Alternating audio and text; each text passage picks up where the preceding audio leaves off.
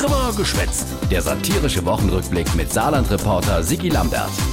Die Woche Fragen an den Bundeskanzler. Ich möchte Ihre Frage beantworten. Ja, äh, Bundeskanzler Olaf Scholz gibt im Bundestag Antwort auf Frauen von Abgeordneten. Herr Bundeskanzler, mir ist aufgefallen, dass Sie bei kritischen Fragen von Frauen eher belehrend antworten, anders als bei Männern. Kritische Frage der CSU-Abgeordnete Anja Weisgaber aus Schweinfurt. Also, Olaf. Vielen Dank für Ihre Frage. Ja, äh, und wie ist das jetzt? Hast du ein Problem mit kritische Frauleid? Ich habe mich lange mit der Frage beschäftigt. Und was das rauskommt, ist was dran an dem Vorwurf. Nein. Aber, äh, Schönen Dank für Ihre Frage. ja, da kennt der nächste Hanseat. Egal, wer ihm auch noch so hart und Band dreht, immer höflich bleibe und vor allem gelassen. Schönen Dank für diese Frage. Verehrter Herr Abgeordneter, schönen Dank. Also, schönen Dank für die Frage. Wie Sie wissen, ist äh, diese Frage eine, die sich technisch gar nicht so einfach beantworten lässt. Aber trotzdem, äh, Schönen Dank. der Olaf, früher als Scholzomat bekannt, jetzt als Dankomat.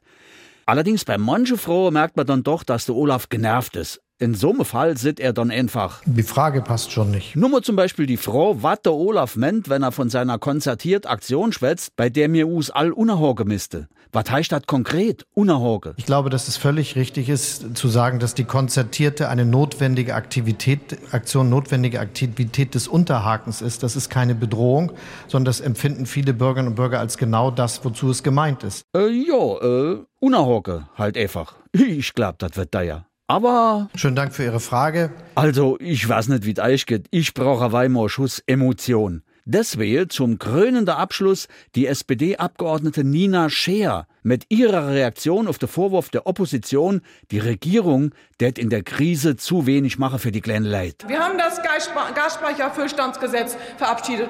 Wir haben zudem ein riesen Osterpaket gestern im Ausschuss gehabt, was morgen zur Verabschiedung steht. Wir haben ein Wind an Land Gesetz dabei. Wir haben ein Wind auf See Gesetz dabei. Wir haben ein Gebäudeenergiegesetz dabei.